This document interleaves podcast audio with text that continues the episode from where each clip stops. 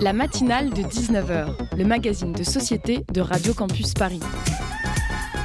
On y parle de sujets sérieux. Il n'y a pas d'édito enflammé sur le communautarisme blanc. De sujets moins sérieux. Ça peut être des bois sculptés à partir de formes naturelles interprétées. De ce qui se passe en Ile-de-France. Je me disais qu'à Paris, on était en avance sur la province. Et de débats pas forcément consensuels. Parlez-nous un peu de cette coupe monstruelle. Tous les jours, du lundi au jeudi, jusqu'à 20h, sur le 93.9.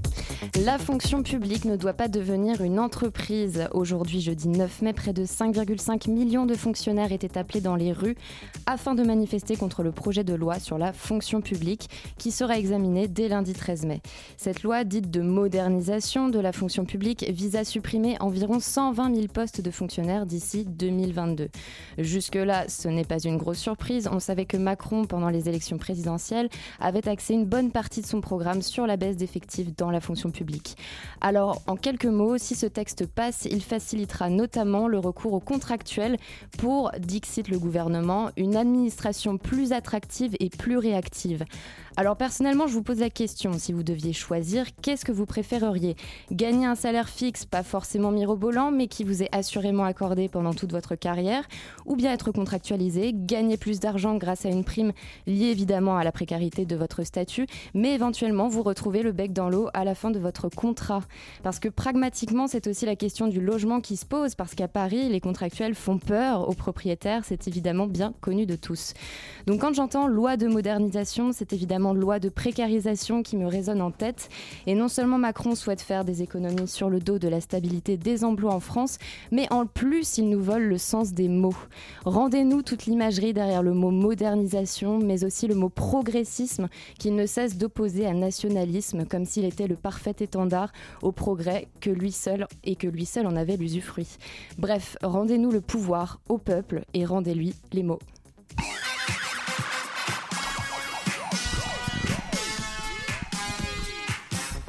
Chers auditeurs, bonsoir. Au programme de la matinale de 19h, nous allons tout de suite parler du survivalisme, qui sont ces personnes qui se préparent au pire. On va accueillir Alexandre Pirin pour nous parler de sa série intitulée Survivre, un web documentaire disponible sur le site internet de France Télévisions. En deuxième partie d'émission, nous accueillerons Jean-Jacques Rebout et Claire Legac, organisateurs du festival Le Printemps Bénuchot, qui aura lieu les 8 et 9 juin. Cette émission sera ponctuée par des reportages sur les Gilets jaunes et sur la littérature tout en musique. Merci d'être sur le 93.9 et ne bougez surtout pas, car comme le dit notre dicton, nos invités ne diront que des choses intéressantes.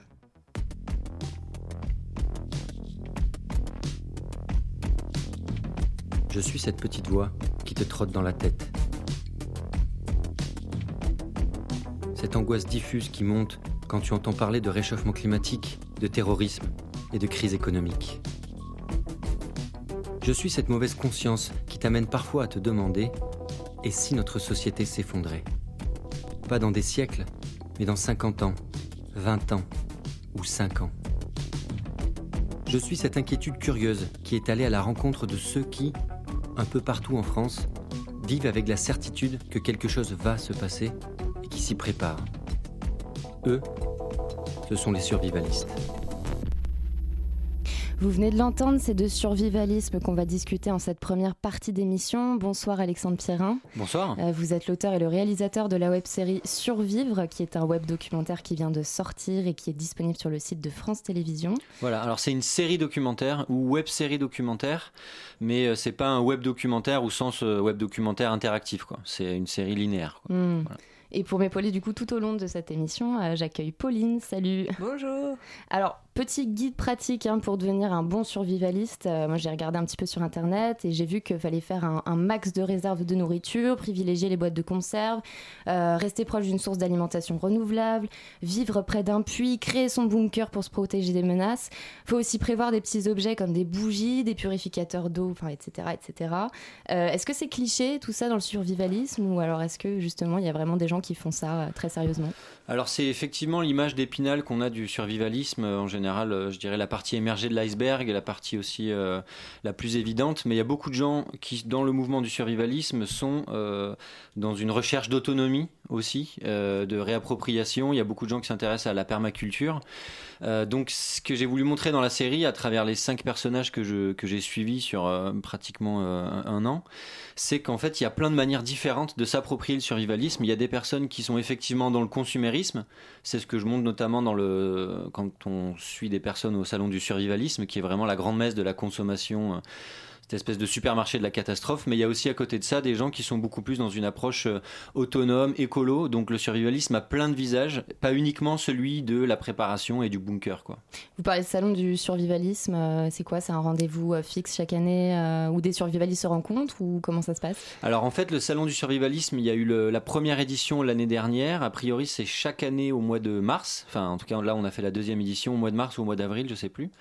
Et en gros, l'idée, c'est de faire un grand raout, un grand salon où euh, tous les exposants qui veulent vendre des produits en lien avec la survie et donc le survivalisme viennent vendre donc tout et n'importe quoi. Donc il y a des gens qui viennent vendre euh, des accessoires qui sont plutôt de la, qui relèvent de la randonnée en extérieur, etc. Il y en a qui viennent vendre euh, des gilets pare-balles, il y en a qui vendent des coffres forts, il y a des gens qui vendent des buggy pour aller faire du 4x4 sur la plage. Enfin, il y a vraiment, c'est vraiment un grand n'importe quoi. L'idée, c'est que à partir du moment où il y a, à partir du moment où il y a un intérêt de la part de beaucoup de personnes pour un sujet, eh ben, dans notre société euh, néolibérale, ça se traduit automatiquement par un marché. Et euh, même quand là, il y a un marché qui est pas du tout cohérent parce qu'on va voilà, côtoyer des gens qui font des éoliennes en bois pour générer sa propre énergie et des gens qui achètent euh, des gros 4x4, euh, sur le même salon, on voit bien que c'est des personnes qui ont des, des- des- des finalités complètement différentes et, euh, et ça peut donner un truc aussi absurde que le salon du survivalisme. Et quand on voit les images euh, internet et les- la communication graphique du salon du survivalisme, ils ont quand même essayé de faire quelque chose qui est pas vraiment à l'image du survivalisme à l'américaine, un peu Mm. US, prenez les armes, mais plutôt genre écolo, ce que vous décrivez. Est-ce que vous avez l'impression du coup qu'il y a un survivalisme à la française qui est différent un peu de ce survivalisme euh, gun, euh, Mm. libéralisme et tout Ouais, ouais, tout à fait. Alors, il y a... c'était une des phrases qui revenait le plus souvent quand je commençais à parler avec des survivalistes euh, sur Internet ou sur des forums. C'était nous, on n'est pas des tarés américains avec euh, des, des fusils dans un bunker, etc. Justement, le- un peu l'image d'épinal que tu décrivais au début. Nous, on est des personnes qui voyons venir un effondrement et qui essayons de nous y préparer. Et ça passe, de notre point de vue, par un maximum d'autonomie. Et les piliers de base de l'autonomie des survivalistes euh, à la française, entre guillemets, ça va plus être sur l'alimentation, le potager, euh, la préparation quotidienne à plein de petits aléas comme ça, que le côté armement qui en général arrive plus tard. Mais l'armement étant un sujet beaucoup plus euh, polarisant, beaucoup plus spectaculaire, c'est souvent ce qu'on met en avant quand on parle de survivalisme. Alors que de mon expérience, euh, la majorité des survivalistes avec lesquels j'ai parlé n'étaient pas armés. Quoi.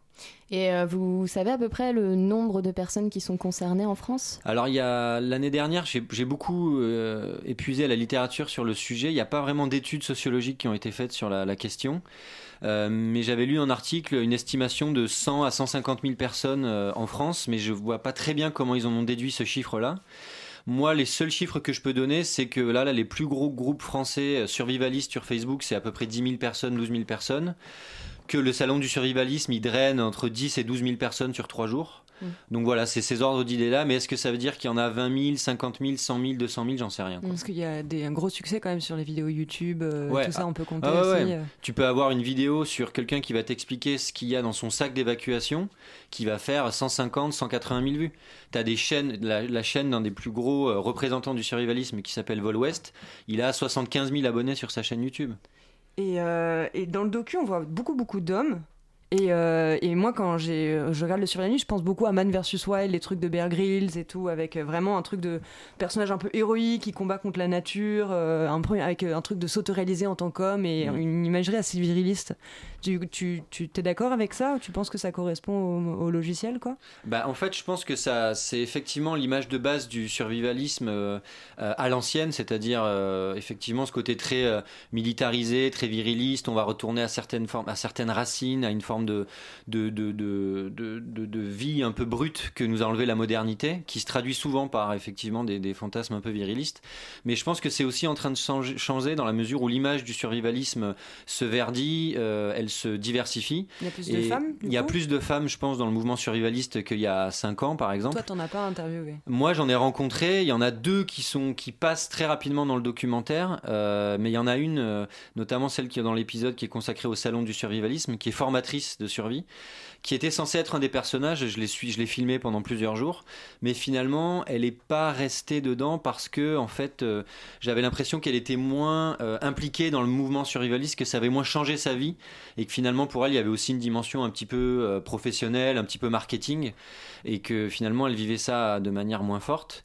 Et enfin, une des raisons pour lesquelles il n'y a pas de femmes dans le documentaire, c'est qu'elles acceptent pas de parler. Euh, publiquement sur ce sujet-là et que même celle que je suis allé rencontrer euh, avec lesquelles une personne avec qui j'ai passé une journée eh bien une, femme survivaliste trois jours avant euh, a décidé d'annuler le tournage parce qu'elle avait peur de se faire harceler sur les réseaux sociaux par la communauté survivaliste qui est principalement masculine.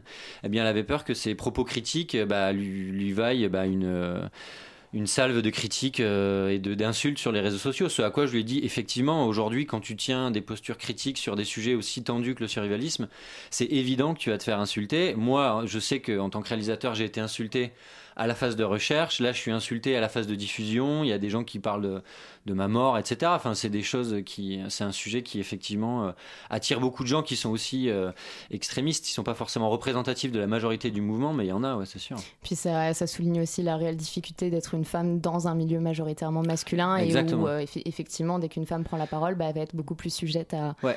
À, des, à des réactions. Et, euh, Mais après, c'est là où c'est vachement intéressant, c'est que par exemple, la survie devenant un marché, euh, les, les- les- les entreprises qui vendent des stages de formation de survie en forêt vont essayer de recruter des filles pour justement attirer le segment féminin de, qui pourrait être intéressé par la formation, parce qu'ils se sont rendus compte. Exactement, parce qu'ils elles se sont rendues compte que, euh, enfin, ils se sont rendus compte qu'en fait, les femmes avaient, euh, pouvaient se sentir insécurisées à l'idée d'être, euh, voilà, euh, trois jours, même une semaine dans les bois avec 15 mecs, etc. Ou pas parce qu'elles ont peur d'être violées, mais juste parce qu'elles sont pas à l'aise avec l'idée, etc. Donc, voilà, le marché il s'adapte, donc bah, il va mettre des formatrices féminines, euh, mais je pense que c'est pas le public de base, quoi. Et alors justement, on disait que euh, à l'instant que vous aviez rencontré donc euh, cinq survivalistes que vous avez montrés euh, face caméra, comment est-ce que vous les avez rencontrés Est-ce que c'est via le forum de discussion sur lequel vous étiez par exemple, ou est-ce que c'est par bouche à oreille Alors en fait, euh, je suis passé par plein de biais différents, euh, les forums, euh, les groupes Facebook et les chaînes YouTube, et c'est vraiment les deux derniers points de connexion qui ont été les plus efficaces. Il y a une grosse activité sur Facebook de la part des survivalistes parce qu'en fait ça leur permet de, surmonter un paradoxe qui a longtemps limité le développement du mouvement, c'est qu'en fait les survivalistes étant très individualistes, ils veulent pas se regrouper, ils veulent pas être dans des associations, dans des mouvements collectifs. Donc ils étaient seuls et ils pouvaient pas vraiment se rencontrer et s'entraider.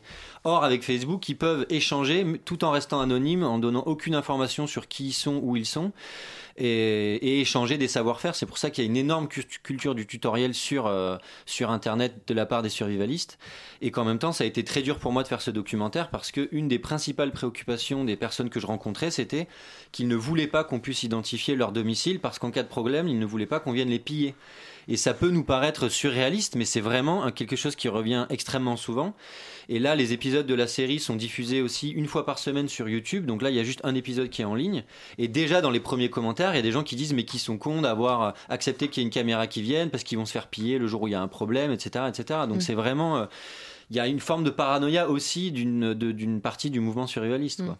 Donc, euh, parce qu'en plus, euh, survivalisme, ça finit en isme. Donc, Mhm. il y a une idée un peu d'idéologie, quoi, communisme, capitalisme, mais, euh, mais en fait, euh, il y a pas ce que vous êtes en train de dire, c'est qu'il n'y a Mhm. pas vraiment d'homogénéité politique. Est-ce que c'est, c'est- est-ce que c'est plutôt proche du mouvement anarchiste, plutôt que libéral, libéraliste euh, Alors pour moi, c'est un isme plus au sens de mouvement, comme il peut y avoir des mouvements artistiques, etc., qui sont pas forcément idéologiques. mais Comme, pas euh, de projet pas, de société. Quoi. Alors, je pense que c'est encore beaucoup trop disparate pour qu'on puisse parler d'idéologie survivaliste. C'est pour ça que j'utilise le terme de mouvement ou de mouvance parce que c'est un peu plus euh, nébuleux, quoi. Mais euh, il y a quand même des points caractéristiques qui reviennent souvent. Euh, je pense que ils sont assez attachés à une idée assez, euh, libertarienne de la société, c'est-à-dire vers un État moins fort, des, individus doivent, bah, qui ne peuvent compter que sur eux-mêmes. Il y a une, impression, une sensation de déclin aussi qui, qui est globalement partagée par les membres de cette communauté-là, et l'impression qu'il y ait un effondrement qui arrive en fait.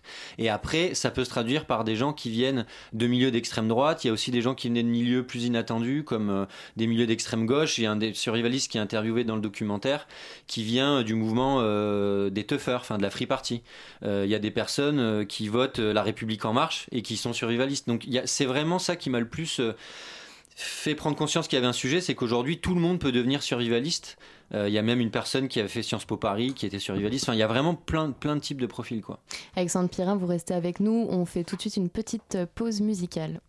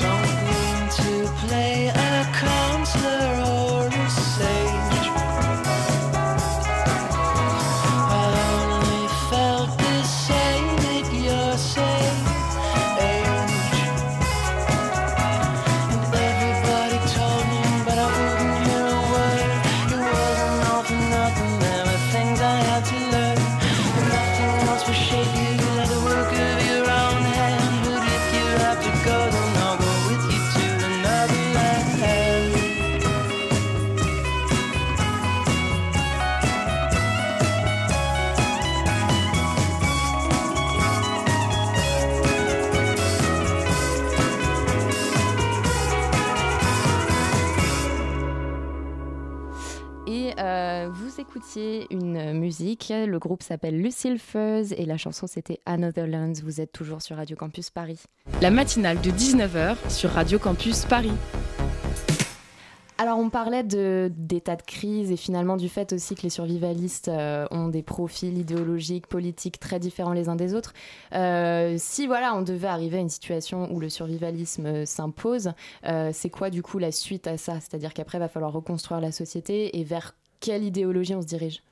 Bah, en fait, euh, c'est ça que j'ai essayé de montrer dans la dernière partie de la série, euh, c'est qu'en fait, euh, tous les survivalistes ont bien conscience qu'ils peuvent pas survivre tout seuls, enfin la plupart d'entre eux en tout cas. Donc il y a une notion qui est centrale pour eux, qui est la notion de clan. C'est l'idée que dès aujourd'hui, il faut arriver avec 7, 8, 10, 15 personnes autour de soi, arriver à recréer une espèce de micro-société qui nous permettra de survivre le jour J. Et donc en fait, au niveau de l'organisation politique, on revient à des formes un peu de tribus, un peu postmodernes, vraiment hyper hyper locales. Et parallèlement à ça, les références politiques et les références, l'imaginaire est souvent quelque chose de très passéiste avec beaucoup de références à un âge d'or. Il y a beaucoup de surréalistes qui parlent de nos grands-parents qui faisaient des bocaux, nos grands-parents qui étaient prévoyants. Euh, il y a d'autres personnes qui vont un peu plus loin, qui nous parlent euh, euh, du Moyen Âge, puisqu'il y a un des personnages que j'ai filmé qui était survivaliste et qui en est arrivé à mêler ça avec sa passion pour les Celtes et pour le Moyen Âge. Et donc il y a une, espèce d'ambition de faire une espèce de village médiévalo-survivaliste. Et enfin, vous avez des gens qui remontent aux Gaulois et à nos ancêtres, qui parlent de, l'homme primitif et de cette idée que fait le survivalisme ce serait revenir aux racines de l'humanité, quoi. Moi, ça me faisait penser, euh, quand, je, quand je regardais euh, euh, les teasers de vos vidéos, aux témoins de Jéhovah, avec cette idée mhm. un peu que le monde va s'écrouler, mais en fait, bah, tant mhm. pis pour ceux qui n'ont pas réussi à, prendre, on va dire, la voie rapide hmm. vers, le, vers le paradis. Et, euh, et, du coup, voilà, je me demandais, voilà, c'est quoi le rapport euh, Mais alors, les survivalistes, ils s'entretiennent avec les gens qui ne se préparent pas pour la fin du monde. Ils vont les laisser tomber, ils s'appellent les cigales. Euh, enfin, qu'est-ce que... Alors, il y a, alors, il y a deux questions. juste la première partie de ta question, c'est très vrai. En fait, j'avais un des personnages que j'ai suivi et que j'ai rencontré, que je n'ai malheureusement pas pu filmer parce qu'il a arrêté de me répondre sans raison du jour au lendemain, ce qui m'est arrivé plein de fois pendant ce documentaire, et qui lui était mormon. Et en fait, il faut savoir que chez les mormons, qui sont des milliers et des milliers en France, euh, l'idée de se préparer à la survenue d'une apocalypse qui devrait précéder le retour de Jésus sur Terre est quelque part un devoir religieux. Donc en fait, chez les mormons, l'idéologie survivaliste est extrêmement répandue. Et donc euh, j'avais pour projet de filmer un mormon qui fait des ateliers de stockage alimentaire dans son église, etc. Et, euh, et donc il y a un lien direct entre beaucoup de grandes religions et l'effondrement, quoi. Et du coup, il n'y a pas de monde commun parce que c'est des gens qui peuvent vraiment dire bah, après, moi, euh, après moi le déluge, pas, c'est pas grave, euh, on, va, on va pas arrêter de polluer par exemple parce qu'en en fait, euh, hmm. on vit pas vraiment dans le même monde que les autres. En fait. Non, en fait, le les survivalistes, ils font un constat d'échec. Ils se disent que c'est déjà trop tard pour arrêter le, la catastrophe qui est en cours. Et en ça, il est rejoint par plein de, de tenants de la collapsologie aujourd'hui. Euh, et, par rapport à ça, ils se disent qu'en fait, euh, c'est sauf qui peut, quoi. Donc en fait, soit tu te prépares, soit tu te prépares pas. Ils sont tout à fait ouverts à échanger leurs pratiques aujourd'hui avec les gens qui voudraient se former. C'est pour ça qu'ils font plein de tutoriels, plein de groupes, etc. Mais le jour J, leur porte sera a priori fermée aux inconnus et tant pis pour toi si tu t'es pas préparé quoi. Et il y a et ça ressort beaucoup même dans les commentaires sous les vidéos sur ah bah vraiment si vous voulez pas vous préparer aujourd'hui vous vous foutez de notre gueule mais le jour où il y aura un problème eh ben faudra pas venir euh, faudra pas venir chouiner. Alors après il y a des survivalistes qui sont plus ou moins euh, durs vis-à-vis de ça. Il y a un, il y a un, personnage en particulier euh, qui est le personnage de Freddy qui dit que lui ne pourra pas refuser d'ouvrir sa porte à un inconnu le jour J mais la plupart des survivalistes ont aucun problème à dire bah écoute c'est chacun sa merde en de problème, quoi. Et c'est d'ailleurs la base de l'idéologie survivaliste, c'est euh, chacun ne peut compter que sur soi. Alors pour revenir à la série et aux entretiens que vous avez menés, euh, donc tous les, tous les, toutes les personnes que vous avez interviewées ont accepté de parler à visage découvert, sachant qu'en plus... Euh, pas tous. Non, il y a un couple dans le bunker, dans l'épisode 1, qui, elle, n'a pas accepté de parler à visage découvert parce que parce qu'en fait, elle était trop, elle avait trop peur de l'image euh, qu'ils allaient avoir euh, publiquement euh, mm. si on les voyait avec leur bunker dans leur jardin. Quoi. Bon, alors, en l'occurrence, la personne que vous avez interviewée qui maniait un espèce d'énorme fusil mm-hmm. et qui était en train de le charger, de montrer comment il le chargeait et tout, mm-hmm. il expliquait aussi l'historique du fusil. Est-ce que cette personne, elle risque des problèmes juridiques? Est-ce que, est-ce que parce qu'il faut un port d'armes pour ce genre d'objet, est-ce que c'est le cas? Ah Est-ce que ah non non mais là, ce, en l'occurrence, là, le personnage, c'est Bernard le Prévoyant. C'est quelqu'un qui a une chaîne euh, euh, YouTube aussi et euh, qui est un petit peu, pas une figure, mais une des figures nationales qui est un petit peu connue au niveau du du YouTube jeu survivaliste. Et en fait, euh, Bernard euh, respecte absolument toutes les, législations en place. Euh, c'est même quelqu'un qui respecte scrupuleusement la loi. Il, demande, il, a des armes, mais il demande pas à ce qu'il y ait une libéralisation de, la, sur la circulation des armes en France. Et il est tout à fait à l'aise avec le fait que ce soit compliqué d'avoir des armes en France. Lui, il en a mais il, n'est pas du tout dans l'illégalité ni dans la volonté qu'il y ait des armes qui circulent partout. Quoi. Et vous avez mis combien de temps pour les suivre? Sur combien de mois vous avez procédé euh, En fait, il y a eu à peu près un an d'enquête. Et euh, donc c'est-à-dire de, de, de, contact, de repérage, et après à peu près un an de tournage, c'est-à-dire que j'ai tourné entre février et novembre, et j'ai tourné en moyenne 3-4 jours par personnage, quoi plus les phases de repérage où j'allais les voir la veille, etc. Parce que c'était des personnes qu'il fallait mettre à l'aise, qui ont eu beaucoup de mal à me faire confiance, à me confier leur image, et je les comprends, parce que c'est quelque chose de, très difficile. Parce qu'une fois qu'on donne son image, on ne sait jamais ce que les personnes vont en faire exactement. Et ce qui m'a fait plaisir, c'est qu'ils ont senti que j'avais pas trahi leur confiance. Euh, en voyant le documentaire après, j'étais pas là, je suis pas là pour leur faire plaisir, je suis pas là pour promouvoir le survivalisme, mais c'était important pour que, pour moi qu'ils sentent que je n'avais pas trahi les propos qu'ils m'ont donnés, que j'avais pas uniquement gardé qu'un seul angle, c'est-à-dire de les faire passer pour des imbéciles, pour des idiots. Donc j'ai toujours essayé de faire en sorte que le discours qu'ils avaient vis-à-vis de moi soit un minimum respecté dans les images que, que je montrais d'eux, ce qui n'était pas facile parce que je tournais deux jours, trois jours avec eux et au final j'en garde 10-15 minutes au total. Quoi.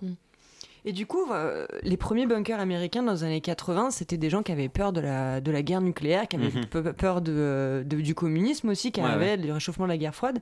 Mais c'est pas, euh, c'est pas du tout la même chose maintenant, j'ai l'impression. C'est quoi les nouvelles peurs en fait? Alors, pour, pour resituer, les premiers bunkers aux États-Unis, c'est plutôt à partir des années 60. Et en fait, c'était carrément des recommandations du gouvernement en cas de bombardement russe. Donc, c'est là-bas, il y a vraiment un ancrage du bunker carrément dans la culture institutionnelle. Il y a ce fameux bunker où tout le congrès est censé être abrité, etc.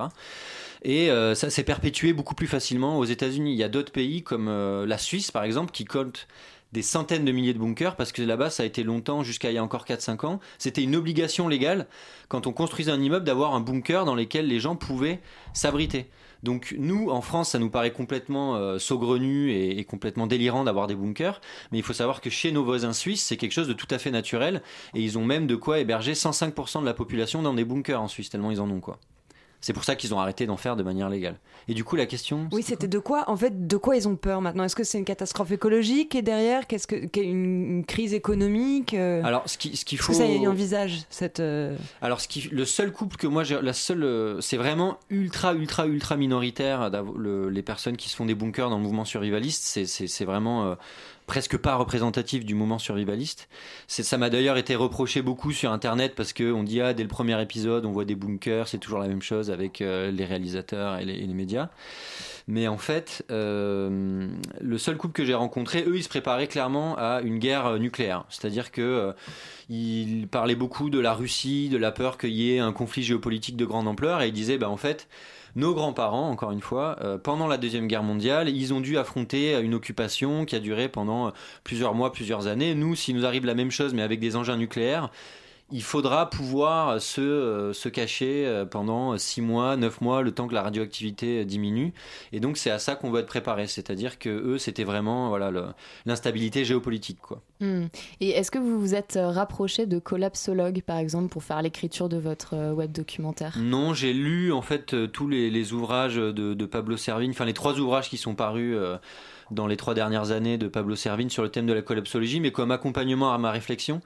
Et euh, ça, ils m'ont- été euh, aussi cités par deux personnages que pendant le tournage qui m'ont dit, bah voilà, la collapsologie m'a aussi euh, a aussi contribué à me faire prendre conscience de l'effondrement qui venait, et c'est ce qui m'a amené vers le survivalisme, ce qui est, assez paradoxal parce que les collapsologues essayent d'avoir une approche vraiment collective pour essayer de, de- bah, d'aborder avec le plus de sérénité cette transition ensemble en tant que société, alors que les survivalistes font le choix du, du pari individuel. euh, mais, euh, mais bon, euh, à partir du moment où on légitime l'effondrement, c'est normal qu'il y ait certaines personnes qui, Mm. se, qui, peuvent, qui puissent s'intéresser au survivalisme. Et justement, Pablo Servigne, est-ce qu'il fait partie un peu des, des, du livre de chevet de certains sur- survivalistes? Est-ce que vous Ouais. en avez discuté avec toutes les Ouais, personnes je te dis, il y, a deux, rencontrées il y a deux personnes, dont une personne qui est dans mon documentaire qui s'appelle Johan, qui est ingénieur informatique en Ile-de-France, qui lui m'a dit clairement c'est la lecture du Pablo Servigne qui m'a fait prendre conscience qu'il y avait un effondrement qui venait.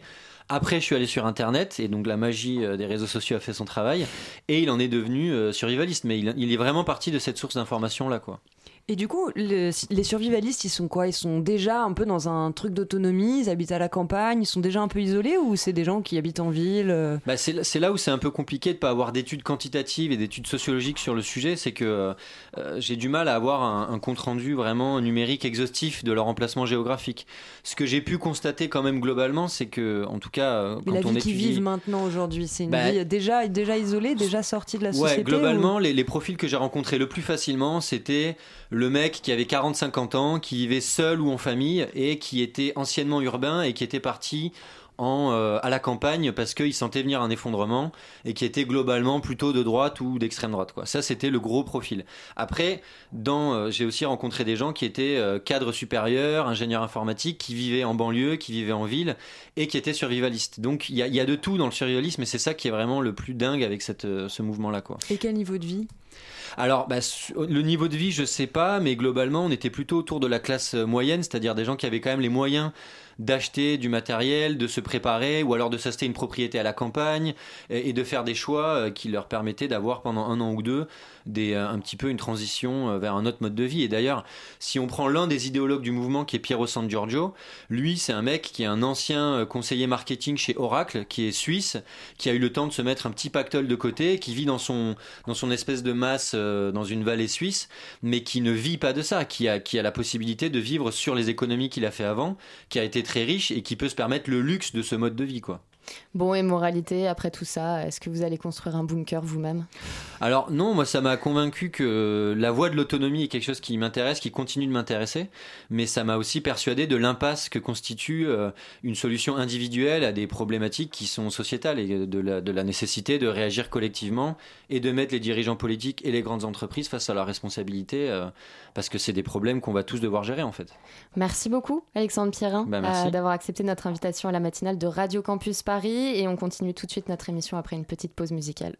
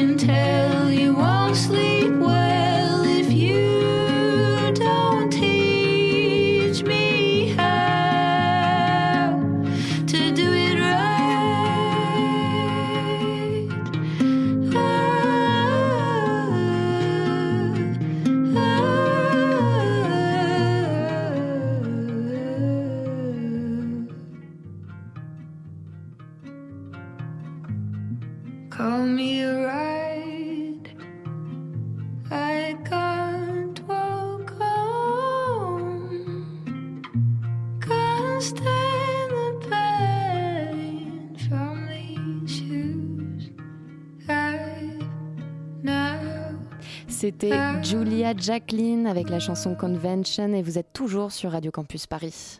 La matinale de 19h, le magazine de société de Radio Campus Paris. Emblème de la contestation et gardien de la mémoire au fil des mobilisations, pour celles et ceux qui le portent dans la rue. Le gilet jaune est devenu bien plus qu'un simple, accessoire.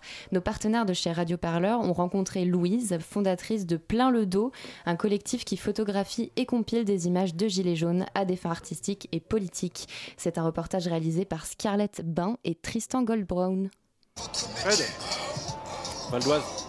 Rage Against the Macron, ah bah, c'est encore un petit jeu de mots. C'est euh, Rage Against the Macron, bah, on a la rage vraiment, puis c'est petite dédicace au, groupe de rock des années 90. Et ça fera une bonne bande son, une bonne bande son, je crois, pour euh, les manifs. Quoi. Oh, bien sûr, on a tous un gilet jaune dans la voiture hein, déjà, hein, merci Sarko.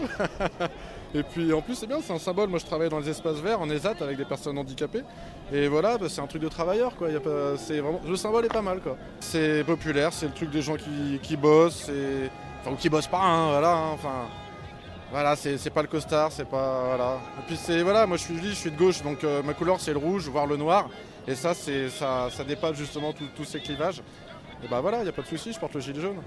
C'est un peu comme, euh, je sais pas si tu te rappelles, pendant les manifs euh, sur la loi travail, avec l'apparition du Black Bloc, à la télé on parlait que de violence. Certes, il y avait de la violence symbolique, on cassait des vitrines, enfin, voilà. Mais si tu lisais bien, il y avait des sous-titrages. Et ça, ça éclairait justement, ça éclairait beaucoup euh, le pourquoi, en quelque sorte. Et je pense que les messages a dans- le dos des gilets jaunes, c'est un, un peu du même ordre. Il y, a des, il y a des perles, vraiment, il y a des choses, c'est, des perles. Pas du genre, euh, les enfants, papa est là pour euh, défendre vos droits. Ça, ça m'a vachement touché. je suis Rick Rack. Voilà, c'est mélange d'humour et de revendication, ça j'aime beaucoup. Quoi. Il faut les deux, il y a de la colère, vraiment une co- colère, mais en même temps il y a de la joie. Vraiment, voilà, ça c'est le fait de se retrouver tous ensemble. On se sent moins seul dans notre, dans notre quotidien, à lutter, à galérer, tout ça. Et, et ça, crée, ça crée vraiment de la solidarité et intergénérationnelle. Vraiment, on discute avec des vieux de 70 ans, avec des jeunes de 16 ans. C'est génial, quoi. On ne vous voit pas assez Mettez-vous en avant du cortège On veut vous voir Car aujourd'hui c'est une convergence Il faut qu'on nous voie tous Bonjour Louise. Salut. Donc on est en terrasse euh, là d'un café euh, à Montparnasse. On attend euh, le départ euh, de la manif euh, qui est fait à l'appel des syndicats et aussi de Gilets jaunes.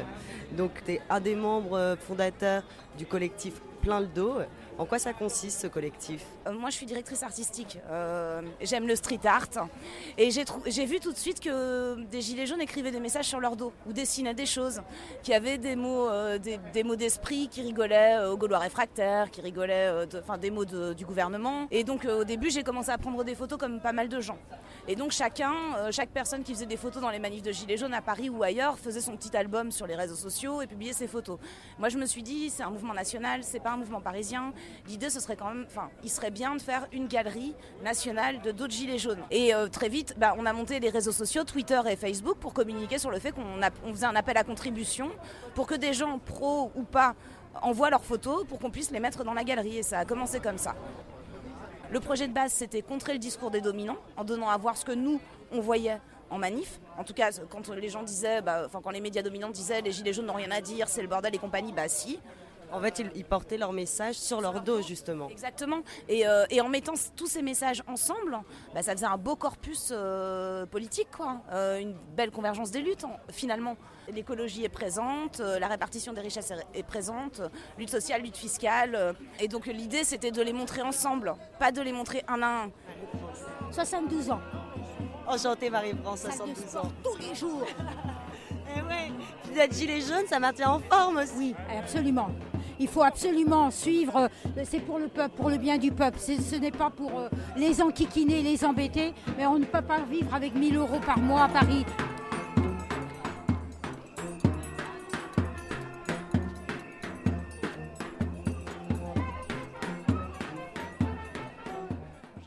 C'était un reportage réalisé par notre partenaire Radio Parleur de Scarlett Bain et Tristan Goldbrown. La matinale de 19h, du lundi au jeudi jusqu'à 20h sur Radio Campus Paris. On va tout de suite parler d'un festival quelque peu hors du, copain, du commun pardon, qui s'appelle le Printemps Bénuchot et on va accueillir Claire Legac euh, pour en parler ce soir avec nous. Bonjour.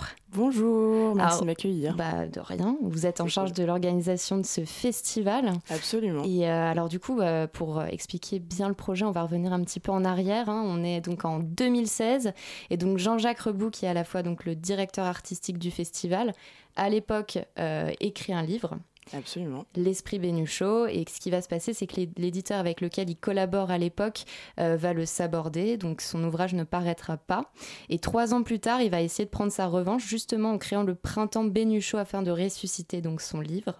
Euh, donc je précise aussi que le festival aura lieu exactement dans un mois, le 8 et 9 juin, à la, à la place de la Pointe Poulmarche dans le 10e arrondissement. Donc euh, justement, est-ce qu'on peut revenir un peu sur cette genèse avec finalement l'échec de ce livre et qu'est-ce que ça a fait émerger en fait? Qu'est-ce qu'il a voulu changer euh, en créant ce, festival? Oui, alors du coup, je vais parler au nom de Jean-Jacques, qui mm. malheureusement n'a pas pu venir. Euh, donc Jean-Jacques Rebout, c'est son dernier livre qu'il a mis 4 ans à écrire en fait.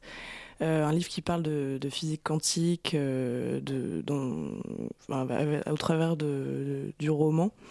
Euh, un gros bouquin de 500 pages euh, qui est assez, assez chouette, que j'ai eu l'occasion de lire et qui m'a, bien, euh, bien marqué.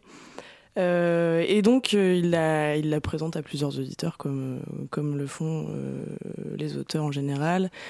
Et il a été refusé dans ses, dans ses éditeurs traditionnels, enfin ceux qui, qui l'éditaient auparavant. Et ce, cet éditeur-là l'accepte en 48 heures. Donc 48 heures pour lire un bouquin de 500 pages, euh, c'est très rapide. le mec, euh, mm. je sais pas comment il a, il a réussi. En tout cas, on pense qu'il l'a pas lu. Euh, puisque puisqu'en fait il n'a jamais diffusé, distribué ce bouquin, il l'a imprimé. Mm-hmm. Donc il a imprimé, je crois, 3500 ou 4000 exemplaires.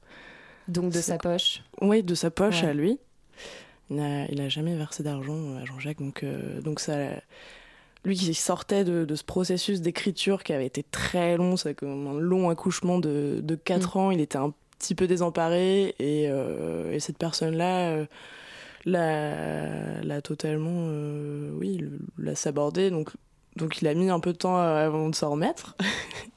et oui, puis cet éditeur-là, c'est pas la première personne à qui il a fait ça et c'est pas la dernière. Et d'ailleurs, je crois qu'il a arrêté ses activités parce qu'il s'est fait penser. Quoi.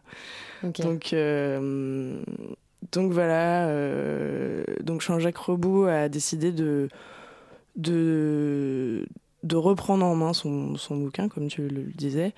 Euh, et donc, au travers du, du, de ce festival-là, en invitant un peu tous ses amis auteurs, en en invitant des artistes de street art, parce que c'est un thème aussi qui, qui, apparaît dans ce bouquin, qui se passe dans le 10e arrondissement, enfin l'intrigue se passe principalement dans le 10e arrondissement, donc euh, le lieu, euh, le lieu de la, de la pointe Poulmar, enfin la place Poulmar euh, au bord du canal Saint-Martin, c'était un lieu un peu évident qu'on a réussi à avoir. Et l'autorisation de la mairie plutôt. Et euh, donc voilà, euh, donc ce festival-là pour, euh, pour ressusciter le livre. Ok, donc ok, c'est ça. Donc à la fois, c'est pour aussi quelque part l'intrigue se situe dans le dixième, donc c'est aussi quelque part pour rendre hommage au contenu du livre. et du coup, il y a aussi une, une, campagne participative qui a été faite sur Internet. donc il y a 3000, je crois que c'était une campagne de, de 3000 euros, il y a 2200 euros qui ont été pour l'instant collectés. Euh, ça, sert à, quoi cet argent En fait, c'est pour l'organisation du festival, c'est pour indemniser le livre? Alors cet argent, il va servir surtout à indemniser euh, tous les artistes, euh, tous les, auteurs qui vont participer au festival, financer les infrastructures. on a quelques petites, quelques petites locations de matériel son à faire, tout ça. Euh, et, euh, et, la diffusion, euh, toute, toute la communication voilà, qu'il y a autour. Enfin, les dépenses classiques d'un festival, on a essayé de minimiser ça à 3000 euros, c'est pas beaucoup. Il reste encore 25 jours, je mm. pense qu'on va y arriver, mm. donc tant mieux. Et donc voilà, c'est aussi, c'est aussi un petit budget, un, petit festival. Moi, j'avais l'habitude d'organiser des festivals sans argent avant. Et donc, donc c'est pour ça aussi que voilà, 3000 euros, ça me paraît, mine de rien, quand même, euh, une, petite, une belle somme. Au moins pour indemniser. Euh, oui, voilà, un minimum, euh, mm. les artistes, les techniciens. Il y, a, y, a combien d'artistes du coup exposés? Alors, il va y avoir déjà une, entre 10 et 15 auteurs qui vont être présents. Il y en a certains qui n'ont pas encore confirmé. Euh, Alors justement, expliquez-nous un petit peu ce que c'est comme festival. Il y aura- quoi exactement comme contenu? Parce que j'ai vu qu'il y avait de la littérature, de la musique, du Ouais. street art. Alors en fait, euh, ouais, d'abord la littérature, euh, ce sera, ce sera donc des tables rondes, des, des- une, foire aux livres, des tables rondes au lieu- au- autour de plusieurs sujets. Donc il y aura plusieurs auteurs qui seront là pour euh, débattre avec des invitations à discuter avec le public. euh, euh, Et genre- toujours en communication avec les sujets du livre, du coup? Non, là, on, on est plus sur des. Enfin, il y en a. Il y a une, euh, une table ronde qui parle euh, de la physique quantique et de la littérature, en quoi la littérature euh, et la physique quantique peuvent se rejoindre, Mm. et tout ça. Sinon, c'est c'est plus autour de thèmes que, qui, qui ont des traits avec les auteurs qui sont présents, du coup. Euh, il y aura donc une fresque qui sera réalisée, c'est le spot euh, de la place euh, Pointe-Poulmar. euh, c'est un spot de street art euh, où tous les artistes peuvent, peuvent peindre, exposer. Donc on a fait appel à plusieurs collectifs, à des artistes, des artistes qui sont seuls aussi. Et ça, euh, du coup, c'est aussi euh, des ponts avec, euh, avec la fiction, avec l'histoire du livre, ou ça, c'est des choses qui se sont faites Ouais. avec le contexte, euh, en se disant, bah, il y avait un endroit de street art, pourquoi ne pas s'y mettre Où il y avait un lien? Il y a un lien en fait parce que donc dans le livre de- dont le personnage principal s'appelle Jules Bénuchot, c'est un monsieur de 82 ans qui a passé sa vie à, tout- à écrire dans des carnets tout, tout ce qui toutes les toutes les rencontres qu'il faisait euh, dans son quotidien. Et, euh, il rencontre euh, un jour une artiste de street art qui graffe, elle, des messages dans les rues, des messages un peu d'amour, de, de, de, l'ordre du rêve, du collectif et tout ça. Et, et du coup, il va, il va embaucher cette, cette jeune artiste. voilà, donc c'est un peu. Euh, ça, ça a un petit peu sa place. euh, c'est un personnage secondaire, mais ça a sa place dans le bouquin aussi, quoi. On revient sur ces propos juste après une pause musicale. What you gonna do when the fun runs dry? What you gonna do when the fun runs dry? What you gonna do when the fun runs dry and the money runs out and you gotta go home?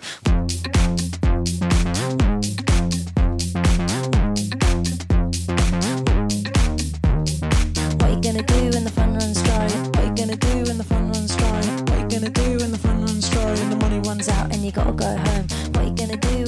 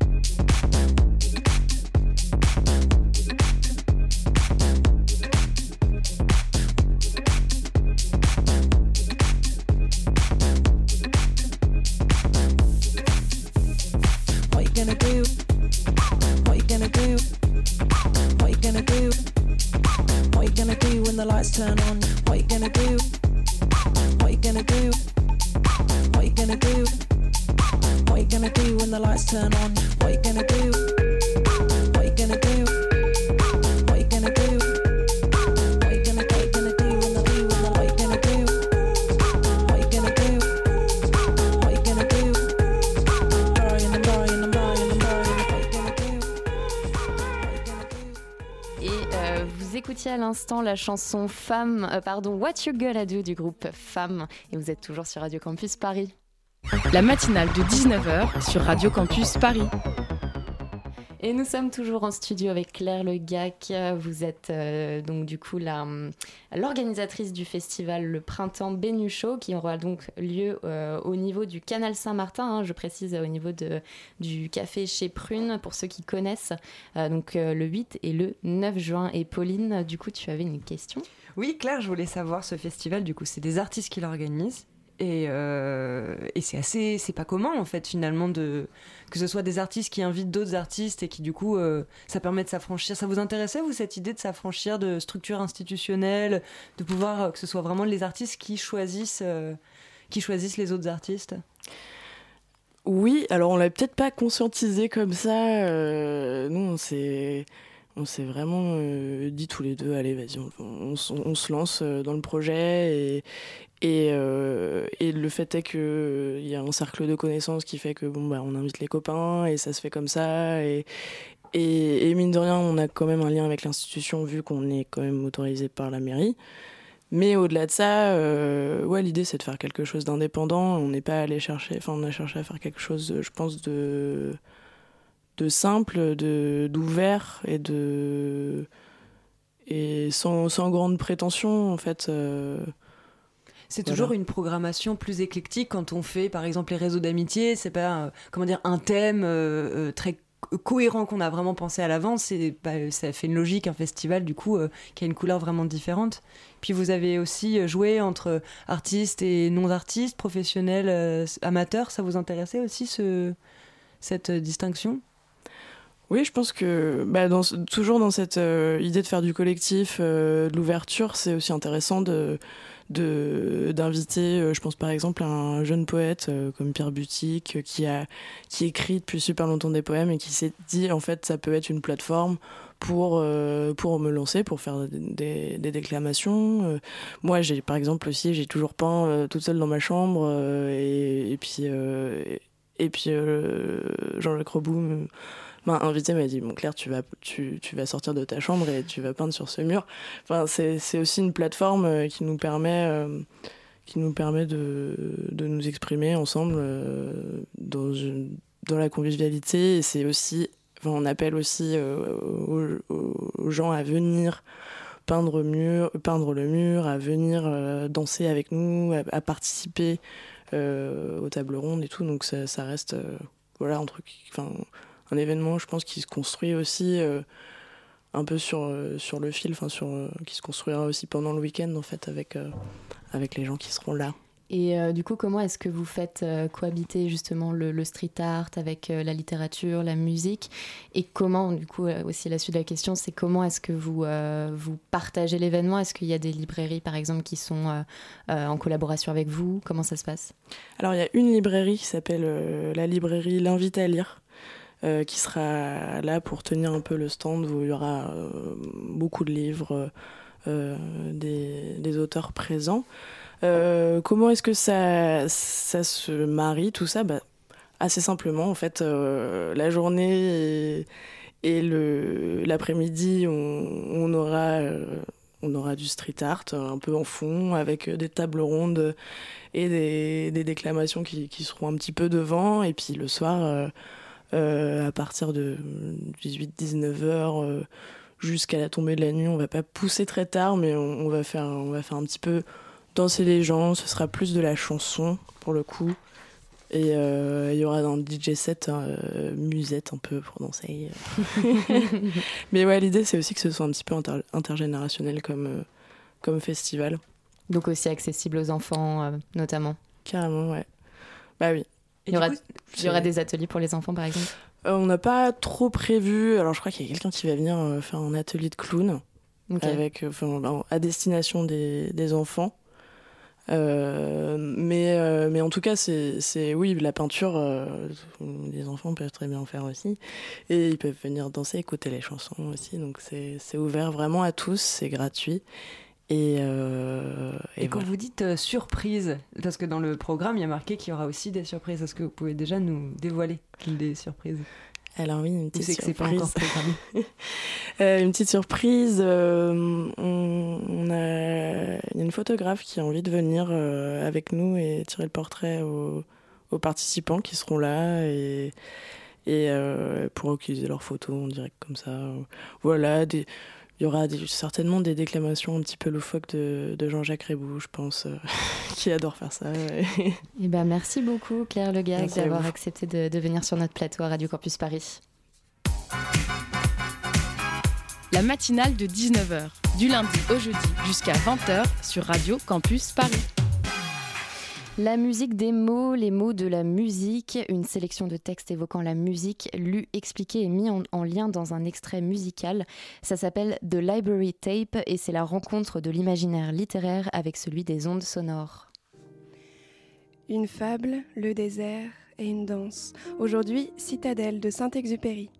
Citadelle, œuvre posthume d'Antoine de Saint-Exupéry, est un condensé des méditations que l'auteur a accumulées au long de toute sa vie. Et alors ce poème en prose narre une fable orientale pour les uns ou une interrogation philosophique pour les autres. Au travers de son périple imaginaire dans Citadelle, Saint-Exupéry se livre à des réflexions sur le monde, donc sur son parcours, sur ses valeurs, tout en gravitant toujours autour d'un thème central, l'amour. C'est en déclinant cette valeur ultime de l'amour qu'Antoine de Saint-Exupéry en vient à parler des femmes, et plus particulièrement des danseuses. À renfort de métaphores orientales, de personnages imaginaires et d'une autorité fantasmée, l'auteur décrit sa passion dévorante pour les danseuses, ces pécheresses. Lecture.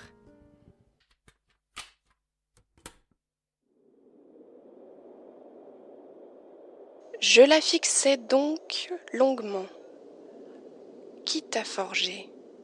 D'où viens-tu? lui demandai-je. Elle sourit sans répondre. Veux-tu danser? Et elle dansa. Or, sa danse fut admirable, ce qui ne pouvait me surprendre puisqu'elle était quelqu'un en elle. As-tu considéré le fleuve observé du haut des montagnes?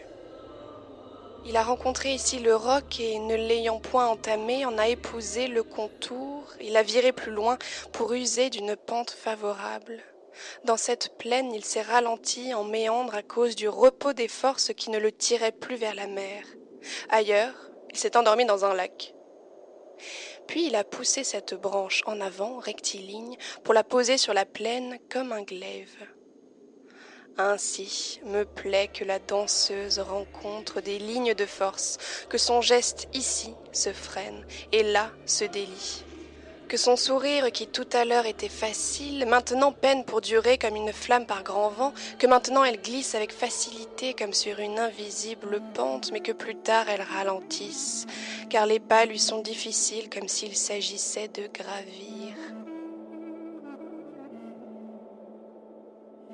Me plaît qu'elle bute contre quelque chose, ou triomphe, ou meurt. Me plaît qu'elle soit d'un paysage qui a été bâti contre elle, et qu'il soit en elle des pensées permises et d'autres qui lui sont condamnées, des regards possibles, d'autres impossibles, des résistances, des adhésions et des refus. Je n'aime point qu'elle soit semblable dans toutes les directions comme une gelée, mais structure dirigée comme l'arbre vivant, lequel n'est point libre de croître, mais va se diversifiant selon le génie de sa graine. Car la danse est une destinée et démarche à travers la vie. Mais je te désire fondé et animé vers quelque chose pour m'émouvoir de ta démarche. Car si tu veux franchir le torrent et que le torrent s'oppose à ta démarche, alors tu danses. Car si tu veux courir l'amour et que le rival s'oppose à ta démarche, alors tu danses. Et il est danse des épées si tu veux faire mourir. Et il est danse du voilier sous sa cornette s'il lui faut ruser pour gagner le port vers lequel il penche et choisir dans le vent d'invisibles détours. Il te faut l'ennemi pour danser. Mais quel ennemi t'honorerait de la danse de son épée s'il n'est personne en toi? Cependant, la danseuse étant pris le visage dans les mains se fit pathétique pour mon cœur, et j'y vis un masque, car il est des visages faussement tourmentés dans la parade des sédentaires, mais ce sont des couvercles de boîtes vides. La matinale de 19h est terminée. Merci à Pauline, Bettina et Swan pour leur collaboration dans cette émission. Et on se retrouve lundi prochain pour une prochaine émission. Éteins la télé maintenant Il est 20h.